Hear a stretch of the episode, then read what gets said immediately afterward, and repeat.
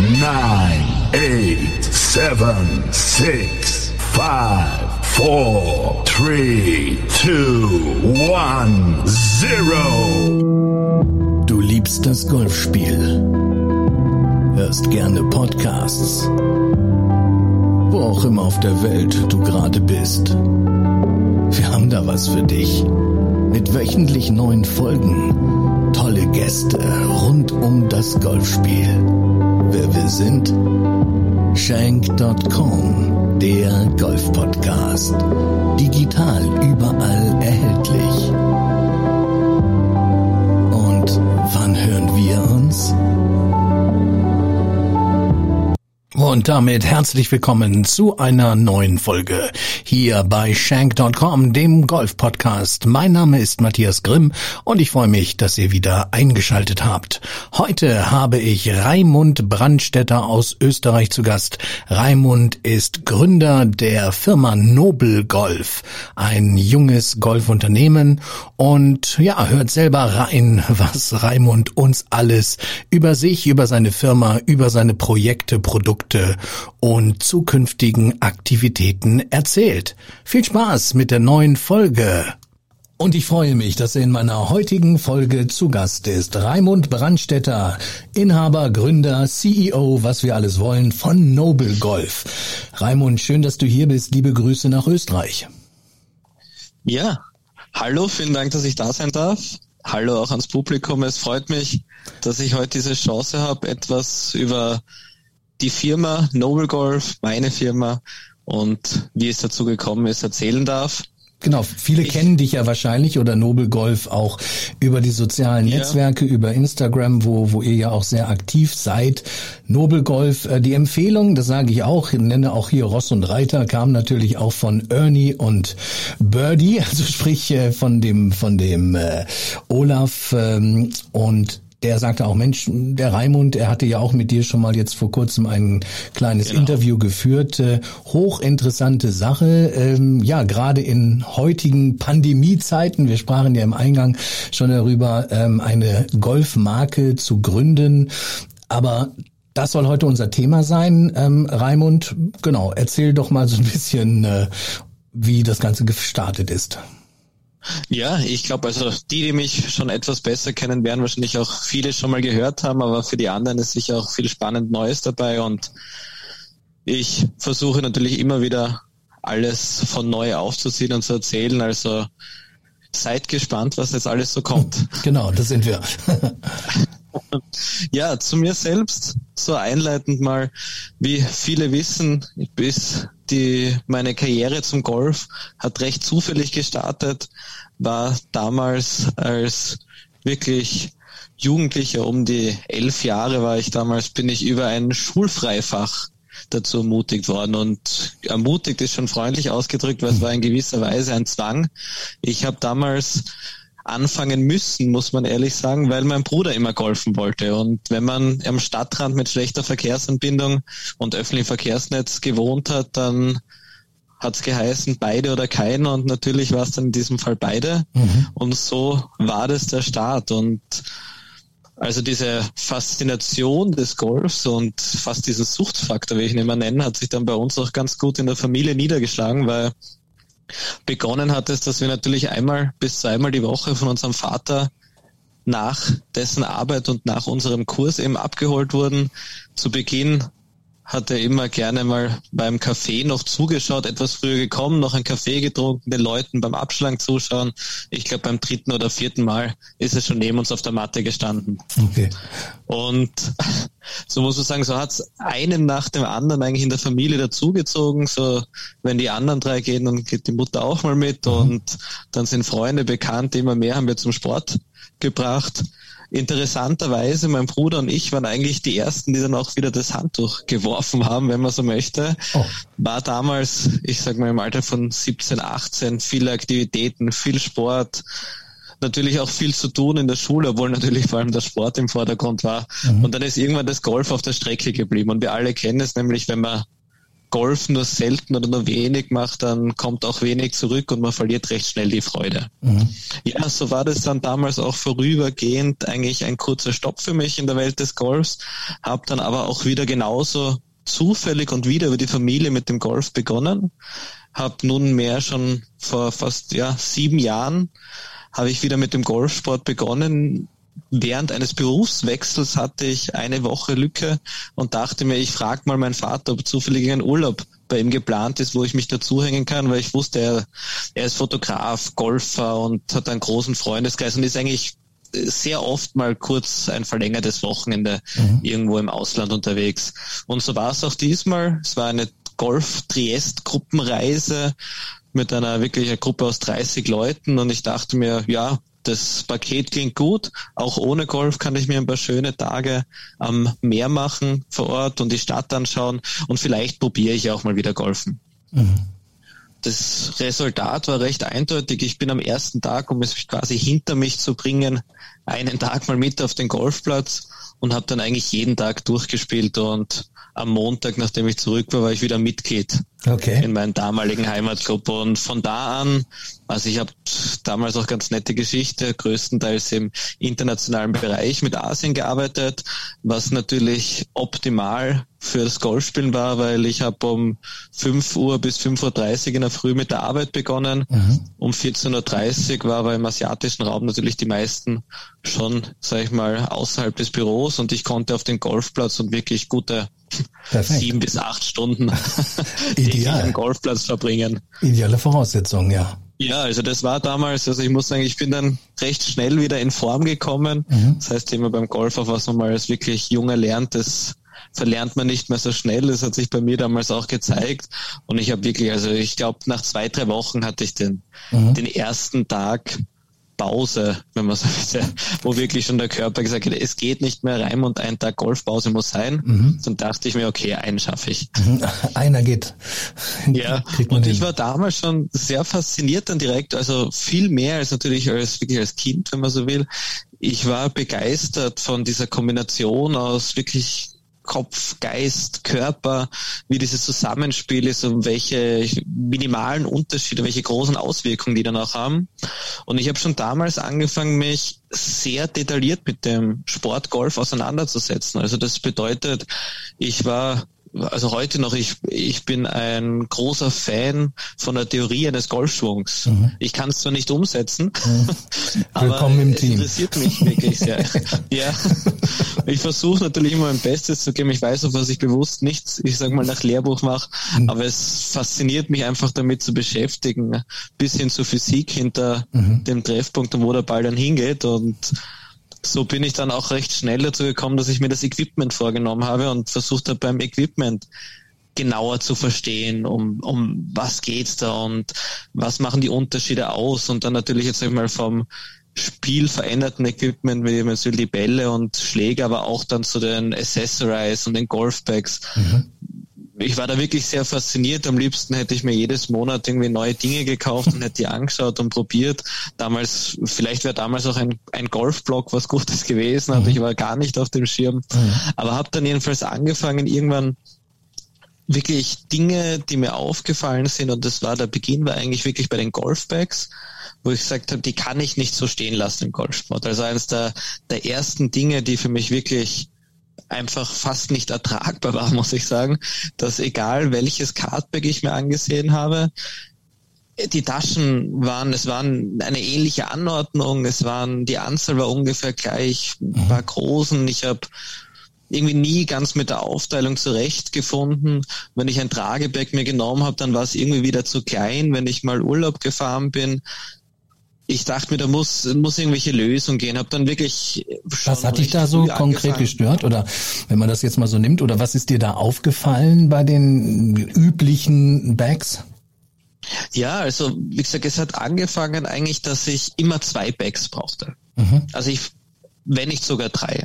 Okay. Weil ich sage, ich brauche Vorteile von verschiedenen und was bei allen eigentlich war, die es gegeben hat, mir waren zu wenig Taschen. Mhm. Ich hätte gern für alles, für mein Lasermessgerät eine Tasche, eins, wo ich vielleicht nur Tees reingebe, eine, wo ich vielleicht wirklich nur äh, Autoschlüssel reingebe. Mhm. Dann eine noch natürlich für die Wertsachentasche, die es natürlich ohnehin gibt. Aber es hätten immer mehr Taschen. Gut, der Klassiker ist ja rein und man hat ja, wenn man jetzt das Bag nimmt, du hast ja zwei große Taschen in der Regel an der Seite.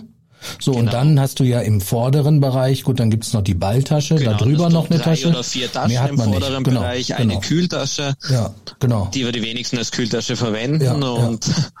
Und meistens, wenn man wo reingreift, kriegt man dann ein T zwischen Finger und Nagel. Das ich glaube, das kennen auch richtig. viele. Stimmt, stimmt. Und, und das war wirklich so das Offensichtlichste. Mhm. Und dann habe ich eigentlich angefangen, damals verschiedenste Skizzen, also das ist nun nunmehr auch schon mehr als vier Jahre her oder sogar viereinhalb Jahre, mhm. wo ich angefangen habe, Skizzen zu zeichnen von Golfbags. Und da, also sind Ausmaße die wesentlich weiter sind als was wir bei Noble Golf haben, also von Hybrid-Bag-Lösungen, mhm. 2 in 1 Lösungen, wirklich komplett neue Designs aus verschiedenen Materialien. Wir haben mal, ich habe mal ein Carbon-Bag.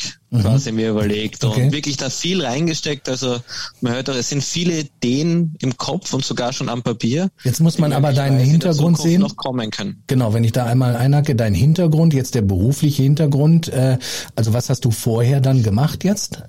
Ich bin sehr breit aufgestellt. Also mhm. ich habe mehrfach studiert. Also ich habe eigentlich mein ganzes Leben immer parallel studiert. Mhm. Ist auch noch nicht so lange, aber trotzdem. Du bist jetzt wie alt genau? Ich bin jetzt 28, 28. Jahre alt mhm, mhm. und habe eigentlich, ich habe in Österreich die HTL besucht, mhm. das Höhertechnische Lehranstalt, wo man mit 19 mit einem Ingenieurstitel abschließt, oh. zusammen mit eben quasi der Reifeprüfung, der Matura oder mhm. eben Abitur. Abitur bei uns. Mhm. Ja, und also ich habe mit 19, dann habe ich mich eigentlich in der Bereich Maschinenbauwirtschaft in meiner damaligen Ausbildung ins Berufsleben gestürzt, habe dann eigentlich über die Jahre verschiedene Jobs gehabt, also Halbleiterindustrie war ich, mhm. ich war in der, im Energiesektor und im Automobilsektor, mhm. habe parallel mich eigentlich immer weitergebildet. Also ich habe dann nochmal Maschinenbau und Wirtschaft studiert mit einem kleinen Hauch von Elektrotechnik, habe mhm. dann noch einen MBA in Business Management studiert und momentan studiere ich schon wieder und zwar Nachhaltigkeit und Businessethik. Ah, okay. Das ist einerseits eine persönliche Leidenschaft mhm. und ich finde auch eines der wichtigsten Dinge im Unternehmertum. Mhm. Da bilde ich mich in dem Bereich auch gerne weiter. Ist auch, also diese Dinge gehören auch zu den Grundpfeilern von Noble Golf. Mhm. Weil ich, es sind gewisse Grundsätze, glaube ich, die da, die ich immer wieder auf die richtigen Bahnen bringe und viel weitläufiger sind im Unternehmen, als man das erwartet. Mhm. Aber wie man schon hört, ein guter Mix. Aus diesem mhm. Mix ist mal einerseits technisch seitig man die Möglichkeit, Dinge zu zeichnen entstanden, mhm. obwohl natürlich die Qualität sicher etwas besser sein könnte, aber sagen wir so, mit Erklären erkennt man, was ich gemeint habe. Genau, das ist die Hauptsache. Genau. Und habe dann eben auch in Kombination mit meiner wirklichen Affinität zur Wirtschaft bald mal entschlossen, vielleicht könnte das auch, könnte da mal mehr draus werden. Vielleicht mhm. sollte ich sowas auf den Markt bringen. Ich habe damals auch viel mit Leuten gesprochen, habe über meine Ideen gesprochen und das, ich habe eigentlich sehr viel positive Rückmeldungen bekommen und damals gedacht, okay, da, das, da gibt es Menschen, da gibt es Golfer, die das brauchen, genauso mhm. sehen wie ich. Mhm. Und es gibt eine gewisse, ich würde sagen, eine große Gruppierung an großen Golfmarken, die natürlich sehr ähnlich arbeiten, daher auch ähnliche Designs und da müsste es doch eine Lücke geben für diesen Markt. Mhm.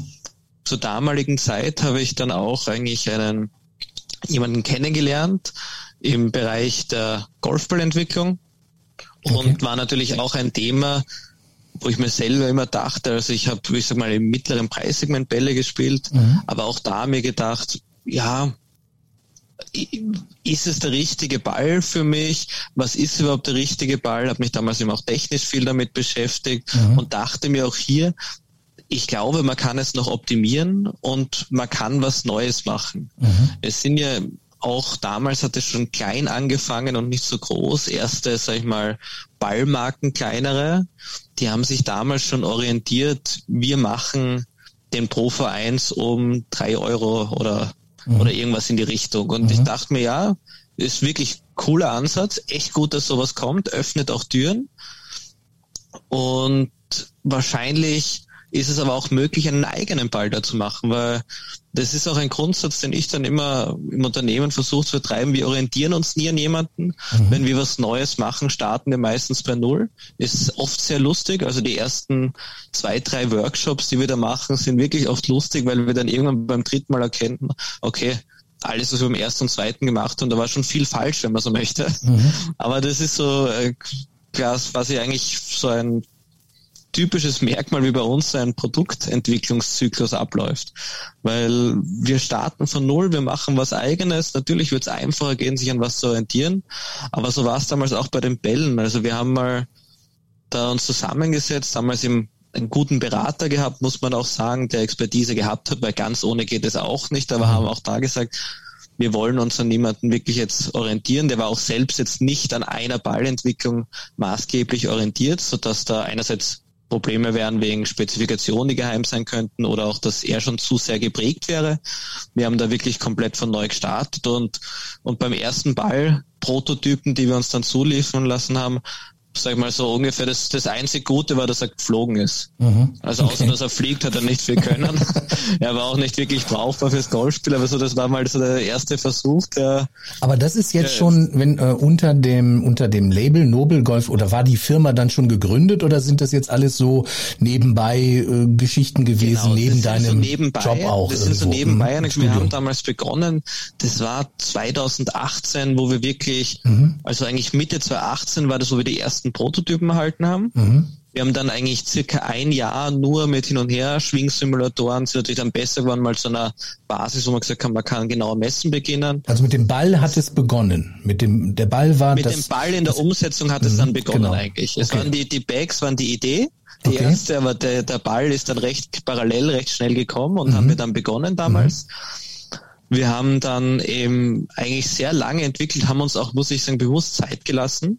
Mhm wir haben natürlich, natürlich will man das so schnell wie möglich machen, aber wir wollten auch das, wir wollten nichts überstürzen. Mhm. Das ist auch ähnlich bei den Bags, wie gesagt, viele Ideen, aber es war auch bewusst mein Ziel, dass wir nicht versuchen, alle Ideen so schnell wie möglich umzusetzen, weil natürlich ein großes Risiko besteht, etwas umzusetzen, was dann in die Hose geht, einfach weil es noch zu früh ist. Mhm. Und ich persönlich bin gern ein Fan von wirklich fertigen Lösungen. Das heißt, wenn was fertig ist, ist es fertig und bietet 100% Mehrwert für den Endkunden und ist nicht so quasi erste Version und dann in einem halben Jahr mhm. kannst du euch was Besseres kaufen mit mhm.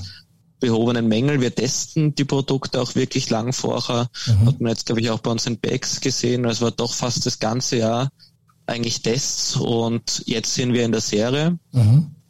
Aber damals bei den Bällen war das so, also wir haben dann wirklich Ende 2019, Anfang 2020 gesagt, ja, wir gehen jetzt in Serie. Wir sind kurz vor der Serie. Wir gründen die Firma. Und die Firma ist dann Anfang 2020 gegründet worden tatsächlich. Mhm. In der schlimmsten man, Zeit, muss man sagen. Das muss müssen, man sagen, war natürlich die beste Zeit. Ja, also, genau, an der Stelle also muss man da leider äh, wieder auf die Pandemie kommen, denn ja, erstmal ein der Schritt, die Firma zu gründen, dann in diesen Zeiten, ähm, ja, okay, das war also ja so nicht geplant. Bei den Gründungsprozessen weiß ich noch, also überall das ist gerade losgegangen. Es war eigentlich wirklich erster Lockdown in die Richtung. Mhm. Und die Gründungsprozesse waren natürlich, wenn man so will, mit Maske.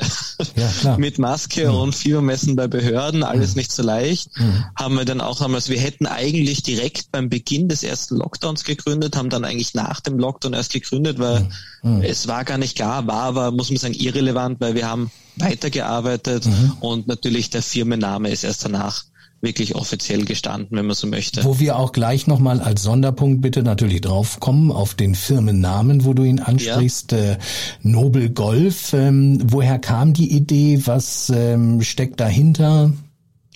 Ja, wir haben, also Nobel Golf kommt eigentlich aus mehreren Aspekten und das Interessante ist eigentlich, wir haben das eigentlich abgeleitet von dem, wie wir die Dinge angehen wollen und was wir machen wollen. Und das ist einerseits, wie, wie ich vorher schon angedeutet habe, mein besonderer, mein besonderes Streben ist immer diese, die Business-Ethik auch zu verfolgen und in mhm. Bezug auf Nachhaltigkeit, in Bezug auf Verantwortung als Unternehmen. Und es geht da auch etwas darum, um, sag ich mal, das, das noble Handeln. Mhm. Und so wie, wie man als Mensch handelt Und das kann etwas Nobles sein. Das heißt jetzt gar nicht, dass man sich, meiner Meinung heißt es nicht, dass man sich jetzt in eine Richtung extrem spezialisiert. Man ist 100% nachhaltig oder man ist man, man spendet seine gesamten Gewinne. Das kann man natürlich extrem ausleben, wie man will, aber es ist einfach ein grundsätzliches Mindset. Und ich denke, das ist etwas, was in Unternehmen eigentlich in jeder Entscheidung zumindest im Kopf sein müsste, weil wenn man Aspekte aus diesen Richtlinien mit einbezieht, dann ändern sich Entscheidungen auch. Mhm. Und meiner Meinung nach immer zum Guten. Mhm. Und von die, eigentlich von diesen Grundsätzen abgeleitet der Transparenz, des Commitments und der Verantwortlichkeit, die wir im Unternehmen haben, ist dann die eigentlich Nobel Golf entstanden. Entstanden. Ist damals noch etwas, etwas gekoppelt worden. Wir haben dann natürlich dann gesagt, natürlich, wie wir das Logo gemacht haben, wie, wie sehen wir unser Design? Unser Design ist sehr geradlinig. Mhm. Das ist, ich sage immer, geradliniges Design, geradlinige Kommunikationsrichtlinien, mhm. wenn man so auf, wie man auf Deutsch so gut sagt. Also und das wollen wir immer auch, das ist für uns auch was Nobles, was Klassisches und das wollen wir da in der Marke so widerspiegeln. Mhm. Und ich habe auch in der Vergangenheit, habe ich schon mal erzählt, zu anderen zu viel, und mit vielen habe ich über dieses Thema diskutiert oder diskutiert, gesprochen einfach. Und viele haben mir gesagt, ah, okay, Nobel, ist das wegen Punkt, Punkt, Punkt. Mhm. Und da ist mir immer auf, okay, die, die sehen vielleicht eine ganz andere Meinung dahinter. Mhm. Ich habe schon bis zu historischen Herleitungen wirklich sehr, sehr viel gehört. Und das finde ich immer ganz nett, weil eigentlich das Nobel klingt im ersten Mal immer, ah, ja, Nobel. Mhm. Und dann denkt man, ah, okay, was, was könnte es eigentlich wirklich heißen? Dann mhm. hört man auch verschiedene Interpretationen mhm. und was Dinge auch mit der Marke verbinden. Und das ist schon, also das freut mich einfach immer, weil man sieht, okay, man kann beim anderen vielleicht eine eigene Interpretation auslösen, wie er oder sie sich in der Marke wiederfindet. Absolut. Genau, es gibt verschiedene Auslegungsmöglichkeiten. Ja. So ist es, ja. Ja der Ball, da gehen wir jetzt noch mal ein bisschen weiter rein. Also der, ja. dann irgendwann nach vielem Hin und Her schicken und nach einem Jahr ähm, war er dann perfekt. Ja, das also kann man so sagen. Mhm. Wir haben, ich kann auch damals sagen, wir haben eigentlich vier Bälle entwickelt. Mhm. Und damals unser Noble Advantage. Wir haben ihn tatsächlich als perfekt bezeichnet für, sage ich mal, eine große und weite Spanne an Golfern. Mhm weil wir haben hier versucht, eigentlich unser Grundgedanke war, das wäre so unser Allrounder im Mittelfeld gewesen. Mhm. Und wir haben versucht, wirklich was etwas anderes zu schaffen, einen Distance-Ball vom Tee, mhm. der vor, im kurzen Spiel aber noch sehr, sehr hohen Spin bietet. Mhm. Und wir sind eigentlich, ich, ich, muss auch gestehen, ich kann es gar nicht jetzt zu 100% perfekt erklären. Ich kann jetzt natürlich technische Analysen und Spezifikationen mhm. sagen und vergleichen und zeigen, aber wir sind auf einen, wir sind, haben uns daran getastet über sehr lange Zeit und sind zu einem Ball gekommen, der spürbare Länge vom Tee liefert. Also das sagen natürlich viele mhm. mehr Länge vom Tee, aber es ist wirklich eine spürbare Länge und das, was uns so freut, ist, dass wir das Feedback auch bekommen. Mhm viele Leute sind natürlich, muss man sagen, je langsamer die Schlaggeschwindigkeit, also bei mittleren und langsamen Schlaggeschwindigkeiten ist der Effekt wesentlich größer als bei schnellen Schlaggeschwindigkeiten. Mhm. Aber trotzdem ist es für jeden Golfer eine spürbare Länge. Okay. Also wir haben da schon, wir haben da schon Nachrichten bekommen, da hat uns, wenn er geschrieben, der hat drei Tage hier in Österreich glaube ich, Polizeimeisterschaften gespielt und hat uns dann das Feedback gegeben, okay, am ersten Tag bei der Proberunde hat er zum ersten Mal die Bälle gespielt. Mhm und hat gesagt, super Bälle, aber ich habe jedes Grün überspielt. genau. Weil ich diese 100, Meter, 100 bis 120 Meter Schläge mhm. waren immer fünf bis zehn Meter länger. Ja, genau. Das kommt dann, dann die Schwierigkeit ins Spiel. Genau. Das genau. Und bei den Drives die, ist die Längen, so die, die, genau, bei die Abschläge ist ja. es ihm nicht so aufgefallen mhm. zunächst. Ja, aber bei den da, guten Tag, aber natürlich dann bei der Annäherung ist ihm mhm. wirklich, wo er sehr mhm. konstant spielt. Es war Handicap 12 oder 13. Konnte ein Eisen kürzer nehmen im Grunde genau, genommen. Genau, ja. Und mhm. das hat er dann gemerkt und hat aber mhm. die nächsten, am zweiten und am dritten Tag, wo wirklich das Turnier war, hat er die weitergespielt und hat so gut gespielt und hat sich so über die Längen gefreut, mhm. dass er uns nachher geschrieben hat, dem, dass er gewonnen hat. Schön. Die Nettowertung und dass er nur noch die Bälle spielen wird. Und war wirklich ja, ein gutes Beispiel ja. dafür. Das, das macht dann Freude einerseits. Genau. Und andererseits ist es wirklich ein gutes Beispiel. Da haben wir sehr viele Rückmeldungen, dass die Bälle ihm deutlich Länge bringen. Das ist der Advantage. Wenn man so möchte. Nicht nur, nicht nur das, weil mhm. auch, wie gesagt, die guten Spinraten. Mhm. Wir haben auch Spieler, Also wir sind natürlich mit vielen in Kontakt, haben ja auch viele Rückmeldungen die letzten eineinhalb, zwei Jahre bekommen. Mhm und hören immer wieder, also wir haben Handy, ich, ich habe persönlich mit Leuten geschrieben zwischen Handicap 2 und Handicap oder sag mal PE mhm. und überall haben die Leute sagen, das ist ein toller Ball, er hilft mir mhm. und ich spiele ihn weiter und das, also wenn im gleichen Atemzug mal Handicap 2,5 und Handicap 54 oder wie immer, mhm. eigentlich ein ein, ein positives Feedback zieht aus anderen Gründen, weil der eine sagt, okay, er ist super konstant vom Tee, er kann gut gerade spielen, hat aber sehr hohe Spinraten mhm. und der andere sagt wieder, okay, ich habe mehr Länge, weil das der Hauptfokus ist und ich decke diesen beiden Aspekte mit einem Ball ab. Ideal. Das ist schon wirklich was sehr, sehr Tolles mhm. und wir sind ihm damals, wie gesagt, von diesen vier Bällen haben wir uns dann entschieden, wir gehen auf den einen mhm machen ein gewisses, versuchen hier natürlich auch eine Kostenführerschaft zu erzielen. Mhm. Sag ich mal, in unserer sehr hohen Qualität doch einen Top-Preis zu bieten. Und das haben wir auch erreicht, mhm. traue ich mich zu behaupten. Mhm und muss sagen, bis jetzt wir bereuen das auch nicht. Das ist, war eine klare strategische Entscheidung und wir sind sehr, sehr glücklich damit.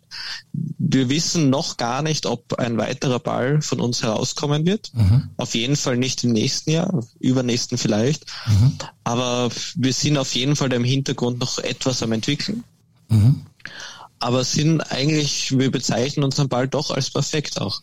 Jetzt hast du mich ja richtig heiß gemacht im Grunde genommen. Also ich könnte den jetzt online wahrscheinlich dann bestellen. Habt ihr einen Online-Shop und äh, Natürlich, oder vom ja. Vertrieb, da kommen wir später nochmal auf die Vertriebsstrukturen, aber ja klar, online ist der, ich verlinke auch natürlich alles in den Show Notes, aber online ist der zu beziehen bei euch.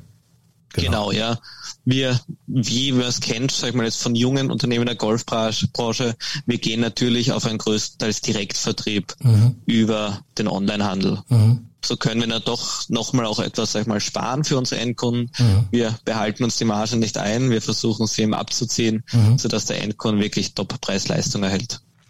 Okay, also habt ihr schon mal einen super Ball im Spiel oder im Sortiment.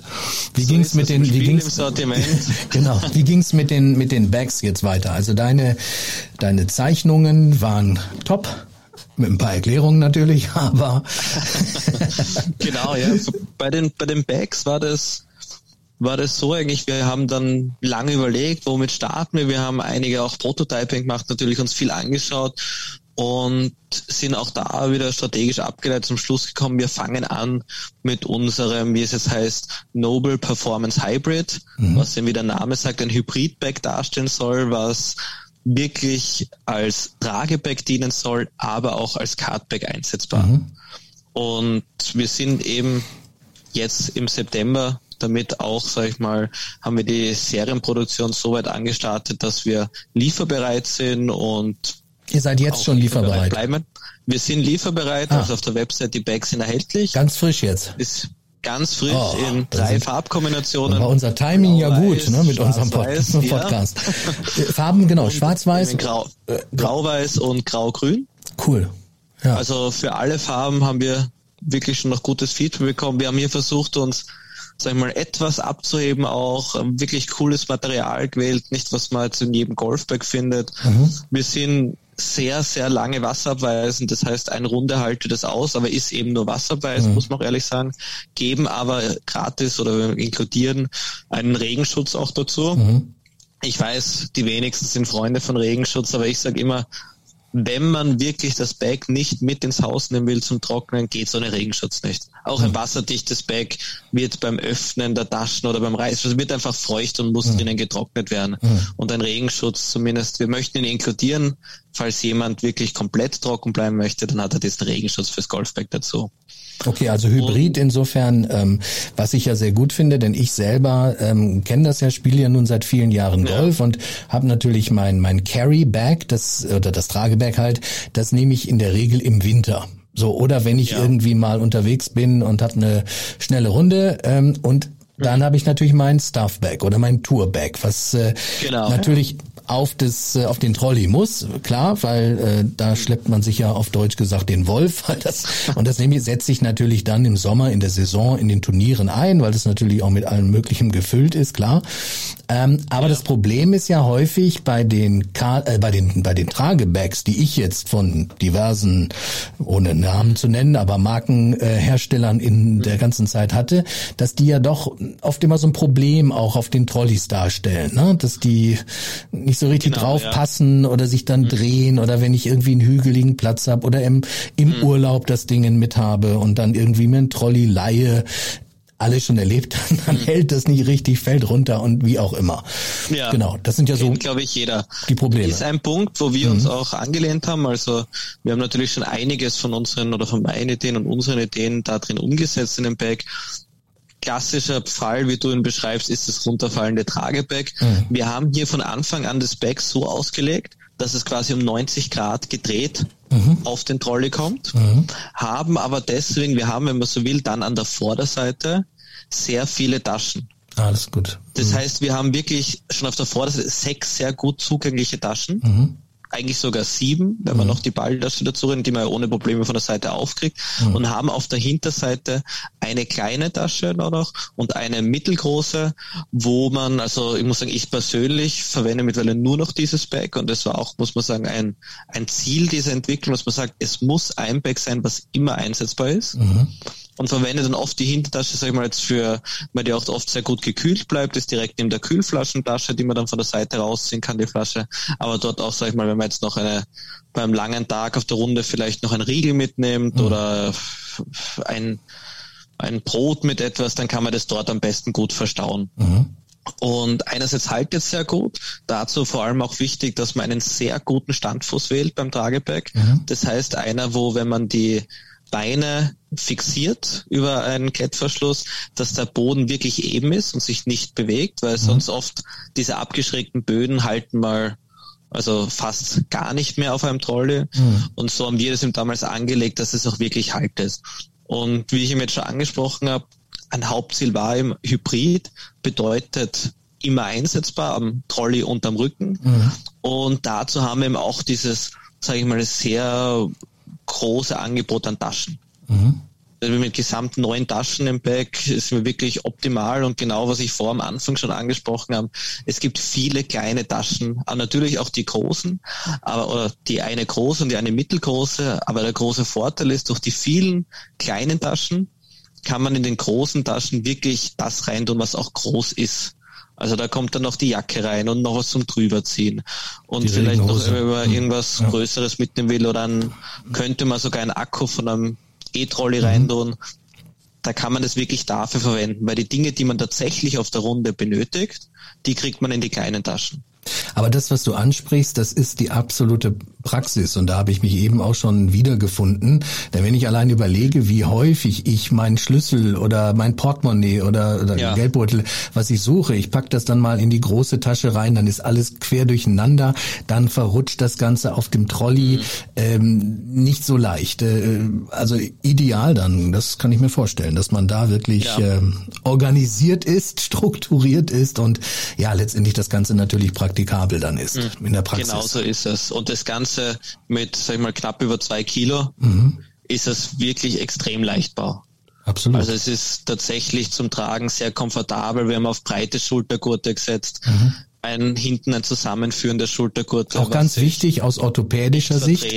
Ähm, mhm. Ich ertappe mich ja selber dabei und ähm, ich glaube in einer Folge, ähm, wo ich auch hier mit einem Physio darüber gesprochen habe, häufig bin ich da immer so ein bisschen faul. Also wenn ich, dass ich das nicht dann komplett äh, auf ne, ja. ne, beiden Schultern trage, sondern einfach mal ne, vom vom Tee bis oder vom Grün bis zum nächsten Tee auf einer ja. Schulter nur, dann teilweise irgendwo ja doch da so eine mhm. so eine unrund oder unrund laufe, ja, und das merke ich natürlich dann auch äh, dementsprechend im Rücken. Also natürlich, ich glaube, das ist was, was jeder Trageback-Spieler kennt.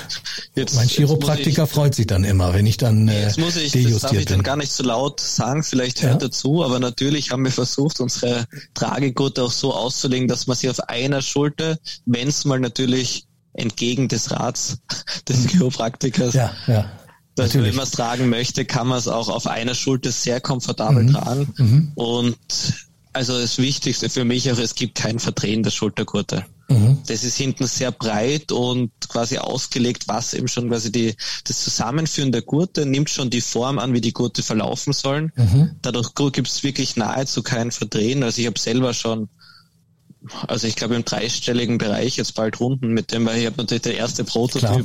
ist von mir ist auf Herz und Nieren, worden, auf Herz und Nieren getestet. Will, geopfert. Ja, genau, das ist ja und wichtig. Mhm. Ich habe ihn, glaube ich, noch nie verdreht. Mhm. Und es ist einfach sehr komfortabel zum Tragen. Das ist einfach ein wichtiger Punkt, weil wie gesagt, es soll durchgängig Freude machen. Die Leute sollen sich in den Produkten wiederfinden.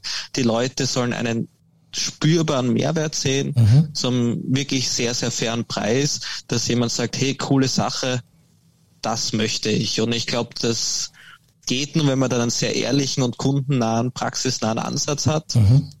Und da sind wir auch sehr stolz drauf, weil ich glaube, mit diesem Bag haben wir das sehr, sehr gut umgesetzt. Was ist der Preis des Bags, wenn ich fragen darf? Das ist 199,95 ist der Listenpreis, inklusive sogar diesem Regenschutz. Oh, ist okay, ne?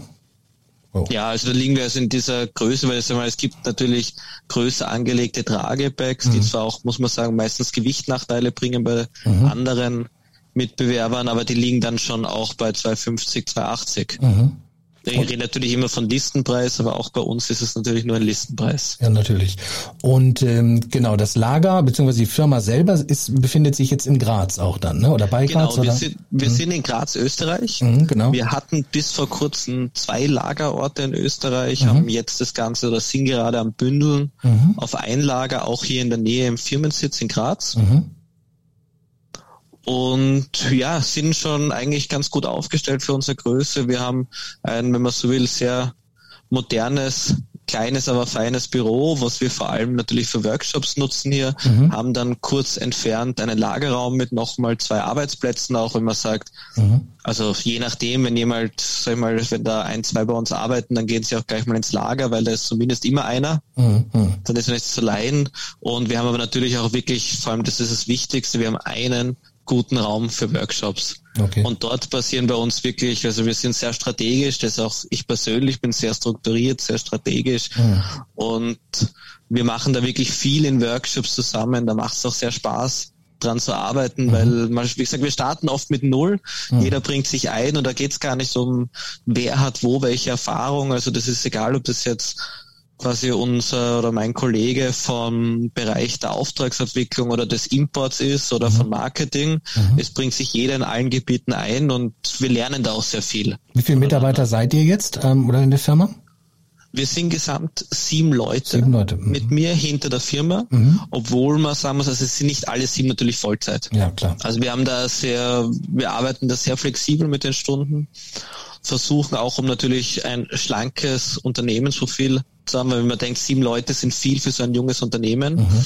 Das kann aber sein, wir haben, wie gesagt, zum Beispiel, wir haben einen Import-Experten, mhm. der wird immer in den typischen Importzeiten Anfang der Saison, wenn man so möchte, bis es fängt im November, Dezember an, so mhm. nach Weihnachten bis März. Mhm. So und nochmal kurz dann mhm. genau. April, Mai. Mhm. Vielleicht wird er dazugeholt und nach Stunden wird das dann entsprechend quasi so berücksichtigt, wie jeder wann eingesetzt werden muss oder mhm. benötigt wird. Und der große Vorteil ist, dass wirklich wir ein Team sind und jeder steht hinter der Marke. Mhm. Also die, die Leute machen das sehr, also die meisten machen das sehr gern, haben auch in irgendeiner Form alle eigentlich einen Bezug zum Golf. Mhm. Und sagen jetzt nicht, ja, heute kann ich nicht, weil wenn mal spontan was ist, die sagen, ah, da möchte ich dabei sein, ich komme doch. Raimund, das ist und ja die Leidenschaft und ähm, deswegen, so ist es ja. Äh, das merkt man natürlich und das merkt man dann auch in den Produkten und das merkt man ja in der gesamten Einstellung und äh, Leidenschaft ist ja immer unser Thema auch hier im im Golf Podcast, genau, ja. weil ähm, ja die leidenschaftlich oder die Leidenschaft der Gäste ist mir da ja auch immer immer wichtig. Also Ball haben wir, Bag haben wir. Ähm, dann gibt's noch ein paar andere Accessoires, ne, was ich auch schon gesehen habe. Klar, die Cap, wenn ich die Hörerinnen und Hörer können das nicht sehen, aber super Cap natürlich im Sortiment. Ähm, Handtuch, glaube ich, so ein Towel ist glaube ich auch dabei. Ne? Genau. genau. Wir haben natürlich auch versucht, einfach um etwas breiter anbieten zu können, mhm. auch ein paar, ich sag mal Klassiker mit reinzunehmen. Es geht auch einfach darum, die Leute, ich denke, wenn wir beim Golfbag sind, dann ist es ganz nett, wenn man vielleicht ein passendes Schlägertuch dazu hat. Genau. Und das ist jetzt nicht das unheimlich individuelle, mhm. aber es ist, glaube ich, ein ganz netter Ansatz, wenn man sagt, okay, weil so bin ich zum Beispiel, ich hätte gern, wenn ich ein Golfbag habe, auch gerne ein passendes Schlägertuch dazu. Mhm. Genau. Und so hat es angefangen, okay, Schlägertücher dazu.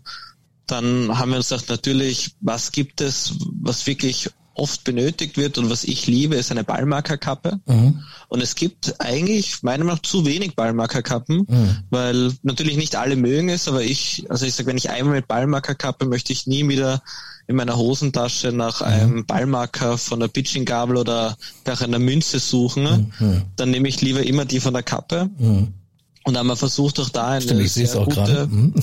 preiswertige, ja, genau, hochqualitative ja. Kappe ah. umzusetzen. Ja haben dann auch immer wieder mal, sage ich, wir haben versuchen auch ein paar, wenn man so will, kleinere Projekte mit einem nachhaltigen Ansatz umzusetzen. Also aktuell haben wir noch unsere personalisierten Teebeutel mhm. im, sag ich mal, im Repertoire. Und das ist eigentlich eine ganz nette Geschichte. Wir haben damals wer eigentlich, ich kann jetzt gestehen, ich weiß nicht, bei welchem Lockdown es war, aber wir haben uns überlegt, es sind so viele in Graz, sehr viele Einzelunternehmerinnen und Unternehmer im Bereich des Nähens, die die Geschäfte zusperren müssen, die auf ihren Stoffen sitzen bleiben, mhm. die keinen Online-Shop haben. Es hat natürlich viele Initiativen gegeben, aber wir haben uns gedacht, wir haben auch, muss sagen, eine gekannt und haben gesagt, wir könnten das ja mal größer probieren. Wir reden mit denen. Was habt ihr für Stoffe? Was könnten wir machen? Und dann haben wir gesagt, okay, wir verteilen das so und wir haben von vier Näherinnen alle haben wir mit den Bestandsstoffen jeweils Teebeutel produzieren lassen, mhm. mit verschiedenen Materialien. Mhm. Das sind alles 100% nachhaltige Stoffe gewesen und eben auch in Österreich produziert und haben gesagt, natürlich, wenn man mit einem China-Produkt jetzt diesen Teebeutel vergleicht, die Qualität ist viel höher, aber es hat natürlich auch seinen Preis, vor allem es sind sehr gute Stoffe und haben dann gesagt, dann personalisieren wir das Ganze noch Mhm. Weil dann ist es, glaube ich, dann hat es doch einen sehr großen Mehrwert, mhm. machen das mit Druck. Wir haben schon natürlich oft sind Initialen, Logodruck, aber das sind einfach gute Geschenke auch, sage ich mal. Mhm. Und haben das aufgenommen. Und das ist, auch muss ich auch sagen, ein Herzensprojekt von mir. Ist zwar sicher nicht das einfachste Projekt, weil es ja. ist viel Aufwand und im Endeffekt macht man viel für die Nachhaltigkeit und nicht, wenn man so will, für die Geldtasche. Mhm. Aber es macht wirklich Freude und solche Dinge sind mir auch wichtig. Und wir haben wirklich da geschafft, dass wir einige bei der Fixkostendeckung zusätzlich natürlich zu den Förderungen, die wir bekommen, wirklich da unterstützen haben können, weil wir gesagt haben, wir haben den Lagerstand reduziert, wir haben die Stoffe verwendet, die sie haben eben. Es ist nachhaltig, es ist wirklich, es ist einfach, es hat nur positive mhm. Seiten. Mhm. Und das, wie gesagt, das kommen wir wieder zurück zu dem, das gehört, denke ich, auch einfach dazu. Und ganz lustiger, fast ein Fun Fact könnte man sagen, wir haben sehr zwei der Näherinnen haben hauptsächlich im, im Bereich der Baby so, sag ich mal, Hauben, Handschuhe und so mhm. Schals für Babys und so gearbeitet. Mhm. Jetzt sind natürlich unsere Teebeutel haben die höchsten Qualitätsstandards im Bereich Hautverträglichkeit. Oh ja. Weil Babys natürlich sehr empfindlich sind. Klar. Also. Anders dann die Stoffe ich, dementsprechend. Ich bin mir nicht genau. sicher, ob es ein Vorteil ist, wirklich für die Golfer. aber es ja. ist ein ganz netter Fun. Kann, muss man rausarbeiten. ja. muss man rausarbeiten. Ähm, genau, und die nächsten Projekte, Produkte äh, sind wahrscheinlich auch jetzt schon natürlich in der, am Reißbrett, ne? in der Pipeline, ja. in Workshops entstanden. Kannst du da schon genau. was sagen oder ist das noch alles top secret? Ich kann schon erzählen, also wir haben wir haben sehr viel im Bereich der Golfbags. Mhm. Wir sehen auch Golfbags als eine der Bereiche, wo am meisten Potenzial der Individualisierung noch ist am mhm. Markt. Mhm. Wie ich sage, also es, es gibt immer noch wenig, wo reagiert wird. Die die modernen Unternehmen, sag ich mal, die jüngeren Golfmarken, die auch noch, es gibt natürlich einige im Bereich der Bälle und die dort auch Golfbags mit anbieten, verfallen meiner Meinung nach auch leider in dieses ich nenne es mal Schema der großen Marken ja. und greifen auf die gleichen vorhandenen Muster zurück, die die Produktion anbieten. Ja. Man muss ja dazu sagen, in der Golfbranche ist es so, es gibt große Produktionsstätten.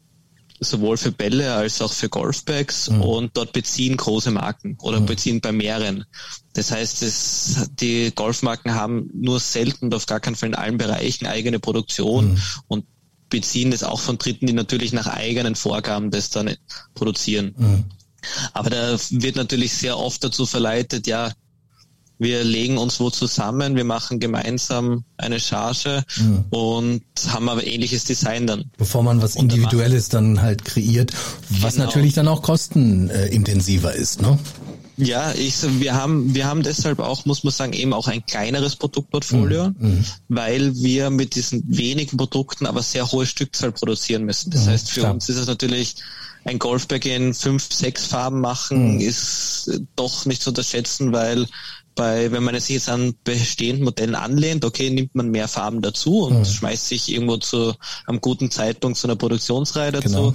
Wenn man selbst, sag ich mal, hast du halt deine Minimums dann, ne, die dann genau der Produzent genau. möchte und dann pro Farbe sind es halt Summe X und die musst genau. du natürlich dann jetzt erstmal nehmen äh, oder abnehmen und äh, ja, mhm. dann ist die klar, das ist das Risiko natürlich, ne? Wie wie so entwickelt sich das, das ja. dann? Ne? Aber wie gesagt, da haben wir mhm. gar das, das Ziel, wir wollen gro große Stück Stückzahlen produzieren bei den besten Fertigern mhm. und trotzdem dann eben auch durch diesen Faktor eine Kostenführerschaft erzielen gegenüber dem Endkunden. Aber dann sind das wir jetzt so, genau, sind, sind wir jetzt so in dem Produkt, der, äh, in dem Punkt oder an dem Punkt der Distribution. Jetzt hatten wir ja schon mal mhm. gesprochen, Direktvertrieb natürlich. Äh, wie stehst du jetzt zu den ganzen Medien? Weil der Markt, wenn man den Markt jetzt als solchen, und den habt ihr natürlich auch auf Herz und Nieren äh, ja, lange Zeit beobachtet und, und äh, Klar, die Großen dominieren ja irgendwo. Man muss natürlich jetzt schauen, dass man reinfindet. Und wie ist da jetzt euer, eure, euer Denken, ähm, euer Vertrieb? Äh, Erzähl da uns ein bisschen was dazu, weil gerade eine neue Marke zu gründen, plus natürlich die schwere, schwere Zeit, Pandemie mhm. und so weiter, da braucht man ja auch gewisse Wege, ne? Und Analysen. Ja, es ist, es ist tatsächlich sehr marktabhängig, also landabhängig, wenn man so möchte. Mhm. Wir haben die Erfahrung gemacht, Deutschland ist sehr, sehr stark in, wenn es darum geht, eine Community zu haben im Golfbereich. Also wir sehen sie auch im Social Media Bereich. Mhm. Es liegt nicht, nicht, nicht nur daran, dass Deutschland doch einer der größten Märkte ist mit um die 675.000 Golfer, mhm. wo man auch sagen muss, der wieder wachsend ist jetzt, mhm. seit der Pandemie vor allem, aber ich glaube mhm. auch schon kurz davor hat es mhm. begonnen. Und wir sehen natürlich ein starkes Wachstum an jungen Golfern. Also das haben wir auch in Österreich. Da kommt man natürlich an diese Communities und an die Jungen kommt man sehr gut über Social Media ran. Mhm. Daher waren wir natürlich jetzt auch sehr aktiv. Mhm. Wir machen vor allem in Österreich einiges über Sponsorings auch. Also wir mhm. versuchen hier sehr präsent sein bei Turnieren, bei größeren Organisationen, auch bei den Clubs zukünftig. Mhm. Also da kann man schon, wir haben da einiges jetzt in der Hinterhand, sag ich mal so, wo mehr kommen wird, marketingseitig, auch für den deutschen Markt, mhm. kann ich schon sagen. Also es wird da, es wird da was sehr, sehr Cooles auch für den deutschen Markt kommen, grundsätzlich in Kombination mit unseren Bällen, mhm. wo wir uns nochmal etwas, sag ich mal, einen kleinen Mehrwert bieten können, denn sonst traue ich mich zu behaupten, kein einziger Ball mhm. hat. Mhm. Um einen kleinen Spoiler zu geben, ist aber die Details sind hier leider noch geheim. Können wir noch nicht drüber sprechen, okay. Mhm. Aber es ist so, weil aufgrund, weil wir eben jung sind waren und der Pandemie waren, das war das Social Media eigentlich der Hauptfokus. Mhm.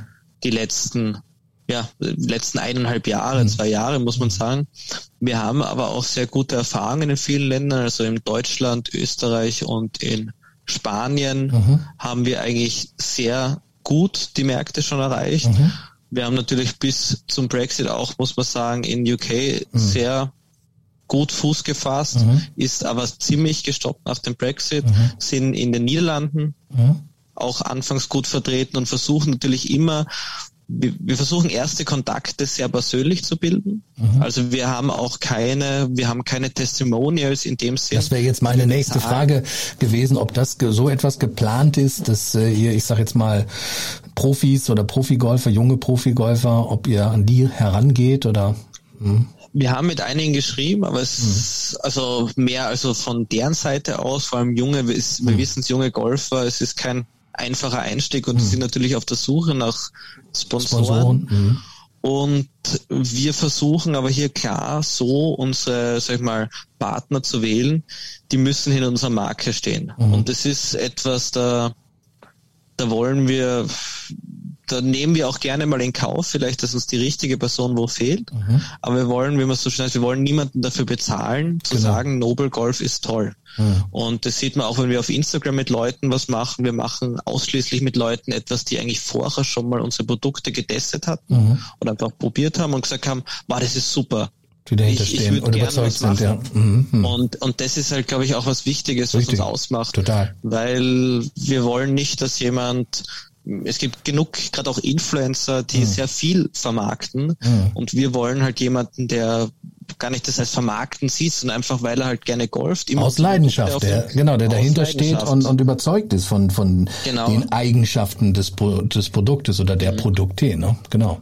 Ja, und da sehen wir natürlich auch viel Potenzial für die Zukunft, sag ich mal, wenn wir größer sind, dass man gemeinsam mehr Dinge macht. Mhm.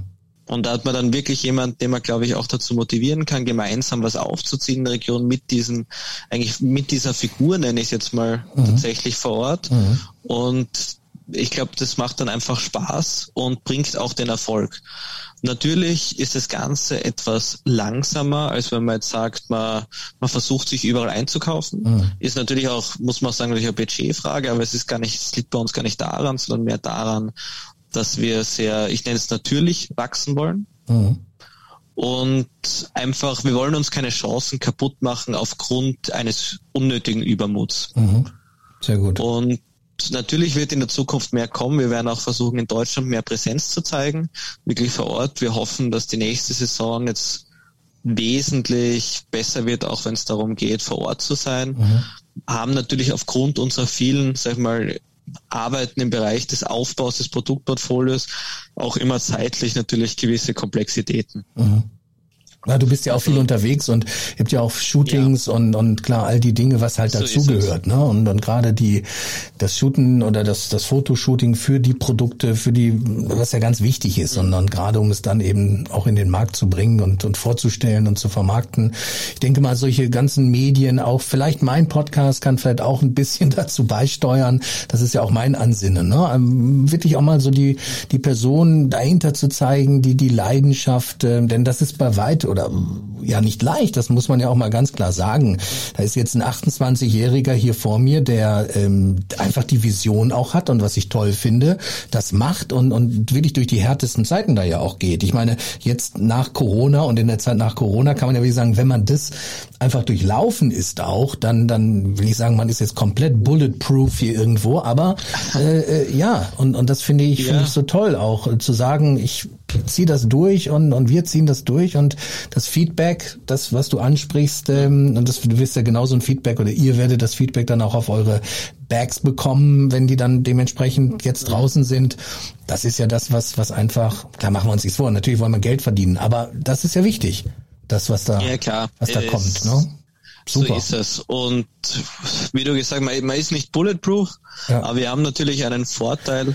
Wir haben natürlich schon sehr viel mit vielen Dingen kämpfen müssen. Also es fand gerade bei den Bags, da hat es uns wirklich, muss man sagen, voll erwischt. Das wäre nämlich jetzt auch meine nächste Frage mal gewesen, dass man einfach auch mal so, so spricht, ja, da die Hürden, die man halt hat, ja. die Steine, die im Weg sind. Ne? Also ich, ich weiß noch ganz gut, hm. wir haben wir haben eben die Golfbälle, wir haben ja Anfang 2020 mit den Golfbällen begonnen dann auch und haben und haben oder ja, haben, ja, da haben wir mit dem Golf zur Produktion begonnen und haben damals noch eigentlich nichts gespürt im Zusammenhang mit den Materialien im Zukauf. Weil wir sind natürlich auch verantwortlich, wir prüfen zusammen mit dann den Fertigungen, wo bekommt man was her, wie sind die Preise, das ist dann oft wieder von der USA. Mhm. Das ist kein nicht zu unterschätzen und sind dann, ich erinnere mich noch gut, bei diesem Import quasi der Bälle der ersten Lieferung damals waren schon, sind die um 100, um 100 Prozent sind die Lieferkosten gestiegen. Hm.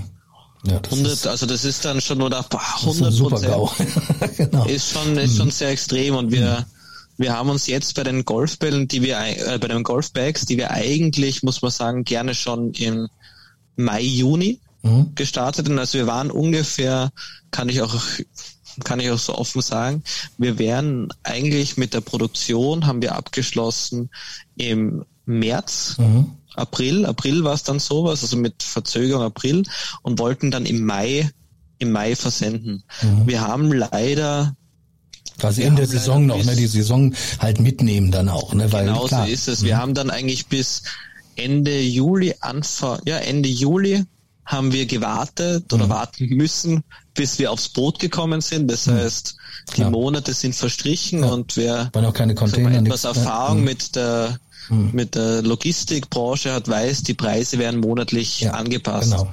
Also das heißt, jedes Mal, wenn wieder mal der 30. oder 31. verstrichen mhm. ist, haben wir gewusst, es wird teurer und mhm. wir wussten nicht, wir haben gesagt, ja, es, man kann es nicht ändern. Mhm. Wir wussten nicht, wo es rauskommt. Wir sind, wir sind geendet eigentlich bei, es waren damals gute, also 500, 500 bis 600 Prozent Steigerung schon. Mhm. Wo wir diese, also den, den Container, den wir uns ja. liefern lassen haben, oder die Container. Und das ist natürlich nicht zu unterschätzen. Wir, wir sind sehr froh auch, dass wir sagen, wir haben es jetzt um, geschafft umzusetzen, noch das Gesamte, ohne uns preislich anpassen zu müssen, mhm. weil das wollte ich auf gar keinen Fall. Mhm. Wir hoffen natürlich, dass wir in der Zukunft hier wieder uns auch etwas normalisieren, dass auch für uns die Preisstruktur wieder besser wird. Mhm. Weil, so ehrlich kann man sein, ich glaube, das kennen viele Branchen, Logistikkosten machen heutzutage oder im jetzigen Zeitpunkt dann oft mehr aus als das Produkt selbst. Genau. Und das deutlich. Mhm. Und Tendenz steigend bis nächstes Jahr Februar, mhm. März. Also da wird noch was passieren. Wir sind jetzt zum Glück mal sowohl Bälle, Kappen, Tücher und all unsere anderen Produkte und die Bags natürlich mhm. bis Mitte nächste Saison bis ja eigentlich ganz gut eingedeckt. Und das ist ja auch kein Geheimnis, Raimund. Ähm, das hört man ja überall. Mhm. Auch die Lieferschwierigkeiten, das sind ja die Natürlich. Gründe, die dahinter stehen. Wenn du heute, ich sag mal, selbst bei namhaften Herstellern einen Eisensatz äh, bestellst, dann, dann kommt der vielleicht im März nächsten Jahres. Ne? Also das ja. heißt, überall äh, und UK, du hattest es angesprochen, vieles kommt natürlich äh, aus England. Ja, du hörst überall aktuell von, von Lieferengpässen, Verzögerungen ja. in, in in dem Ganzen. Und dann sind es teilweise auch die, ich sage jetzt mal noch die weiteren Zutaten, äh, wo es dann irgendwo bremst, dass das Komplettprodukt nicht montiert werden kann. Also das sind ja extreme genau, Ausläufer ja. jetzt auch, ähm, mhm. die jetzt so richtig also erst zum Spüren äh, sind oder ja, spürbar sicher. sind. Ne? Und es beginnt bei den Rohmaterialien, also es verfolgt dich die ganze ja. Produktion. Man ist natürlich am Absichern, mhm. man versucht so viel wie möglich abzusichern und sag ich mal zuzusichern auch mhm. und Preise zu fixieren, indem man einfach Dinge kauft, um mhm. sich hier zukunftsorientiert abzusehen. Aber es ist natürlich sehr schwierig, weil einfach, ich glaube, das ist unabhängig von der Branche, die Weltwirtschaft in gewisser Weise verrückt spielt. Ja. Sehr viele große Player, sag ich mal, agieren unvorhersehbar. Mhm. Das macht es natürlich für alle anderen auch umso mhm. schwieriger, weil es wären, also wir haben schon jetzt viele Fälle mitbekommen, wo überall Kapazitäten geblockt werden fürs mhm. nächste Jahr. Mhm, genau. Und sagen, okay, gewisse Bereiche können dieses Jahr einfach nicht mehr gewinnbringend produziert und versendet werden. Mhm. Das heißt, wir blockieren gleich fürs nächste Jahr, aber das mhm. löst natürlich genau das Gleiche aus. Absolut. Und ja, da haben wir sicher, da haben wir sicher viel zu kämpfen gehabt, neben dem, dass die doch eine gewisse Distanz zwischen uns und den Endkunden auch bestanden ist. Mhm gezwungenerweise kombiniert mit sagen wir, den klassischen wirtschaftlichen sagen wir mal, einfach Komplexitäten in so einer Zeit, was natürlich aber auch mal auf der anderen Seite sagen muss, für die Golfbranche ein Vorteil war, mhm. dass das Golfen an sich geboomt hat. Mhm. Also das muss man auch so ehrlich sagen. Es war für ein junges Unternehmen war es wirklich sehr, sehr schwierig, denke ich, mhm. weil einfach gerade der Aufbau sehr komplex geworden ist. Ich kenne es aber natürlich von vielen in der Golfbranche, die schon länger auch dabei sind und auch vom, mit seinem rein vom Vertrieb, wie von uns selber hat man es gemerkt. Mhm.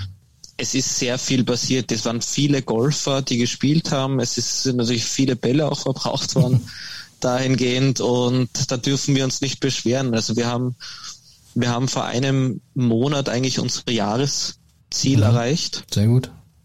Also da sind wir sehr stolz. Ja. Das ist beim jungen Unternehmen natürlich auch mhm man braucht eine gewisse, wenn man so will, Exit-Strategie. Man mhm. muss sehr bedacht vorgehen und man mhm. muss wirklich viel, einerseits steckt man viel rein, aber man muss dann auch so ehrlich sein, wie entwickelt es sich tatsächlich und wie geht es weiter und wir haben da wirklich auch Glück und mhm. sind kann ich an der Stelle sagen, auch sehr dankbar gegenüber allen Kunden, allen, die unterstützt haben. Ich bin mhm. auch dankbar, heute da bei dir eigentlich sprechen zu können, wirklich mhm. muss ich sagen, mhm. dass wir diesen Kanal nutzen dürfen.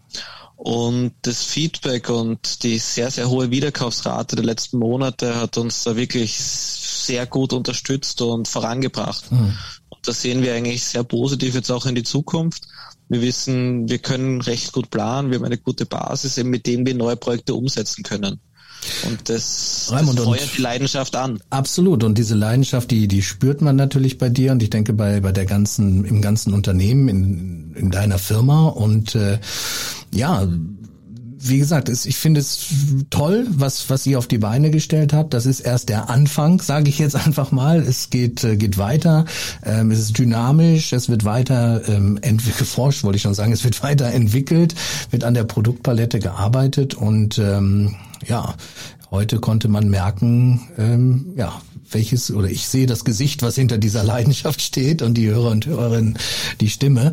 Ähm, der Vertrieb, du hast es schon angesprochen, genau, wird jetzt aber erstmal dann so über diesen direkten Kanal jetzt äh, weitergeführt. Social Media wird wichtig bleiben, wichtiger werden auch immer noch. Mhm. Genau, und ähm, diese ja, das ist, das darf man auch nicht unterschätzen, ne? Also die, die, die Power, die dahinter steht, ne? Gerade bei den jungen Golfern, bei den neuen Golfern und das ja, man hat auch den großen Vorteil natürlich, wie gut man selektieren kann im mhm. Social Media Bereich. Man mhm. erreicht natürlich sehr viele, sehr gezielt. Mhm. Und das ist schon ein sehr, sehr großer Vorteil, der, sage ich mal, jetzt von, wenn man so sagt, Preis-Leistung, mhm. sehr, sehr viel bringt zu Beginn. Mhm, absolut.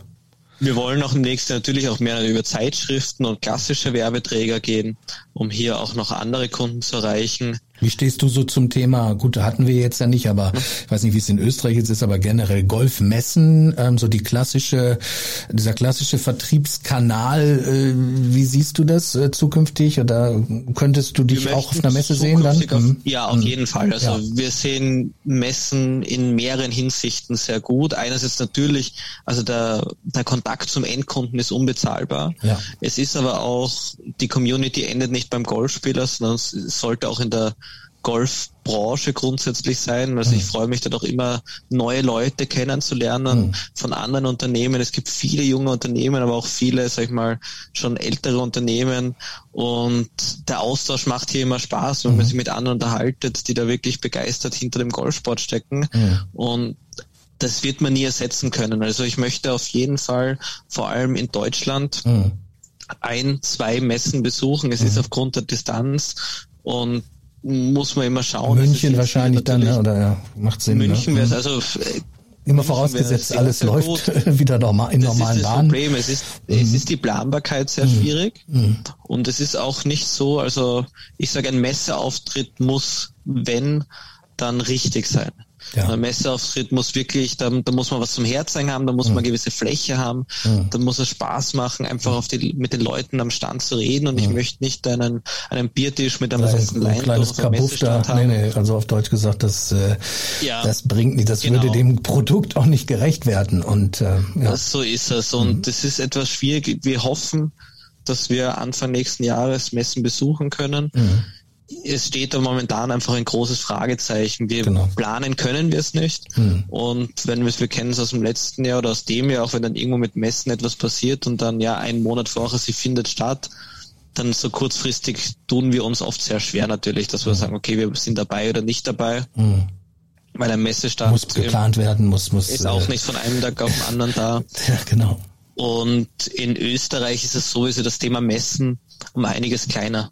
Mhm. Also wir haben ja in Wien eine Golfmesse, mhm. die Austrian Golfmesse ist auch eine sehr junge Messe, mhm. ist aber, muss ich auch sagen, trifft nicht ganz unsere Zielgruppe mhm.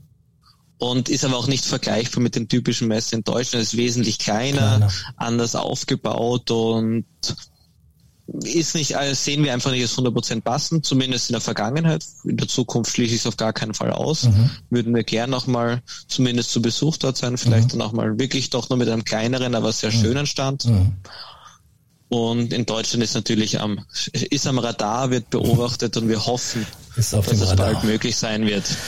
Raimund, es hat mir unwahrscheinlich viel Freude gemacht. Ähm, wir könnten noch länger talken. Wir haben schon über eine Stunde. Aber wie gesagt, man spürt die, ich wiederhole mich da gerne, die Leidenschaft und äh, ich wünsche dir und deinem gesamten Team wirklich alles erdenklich Gute, auch für die Zukunft. Viel, viel, viel Erfolg.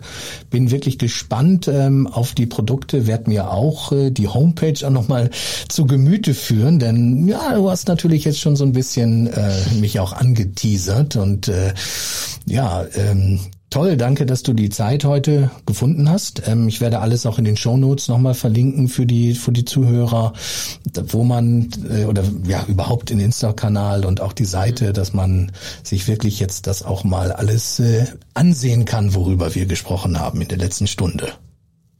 Ja, vielen Dank. Also wie gesagt, nochmals vielen, vielen Dank von meiner Seite. Ich habe mich wirklich gefreut, da dieses nette, sympathische Gespräch zu führen.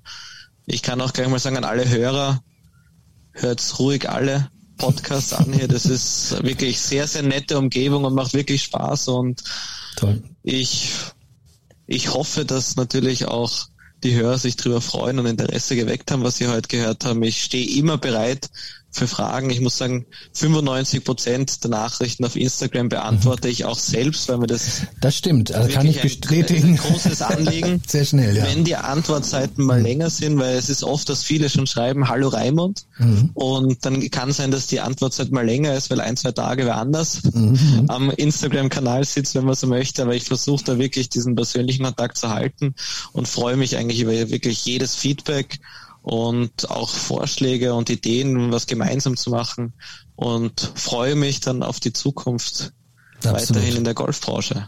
Ja, ich hoffe, wir lernen uns mal persönlich kennen, Raimund, und wünsche dir, wie gesagt, alles Gute, bleib gesund und ähm, ja, viel Erfolg und liebe Grüße an dein den Rest deines Teams.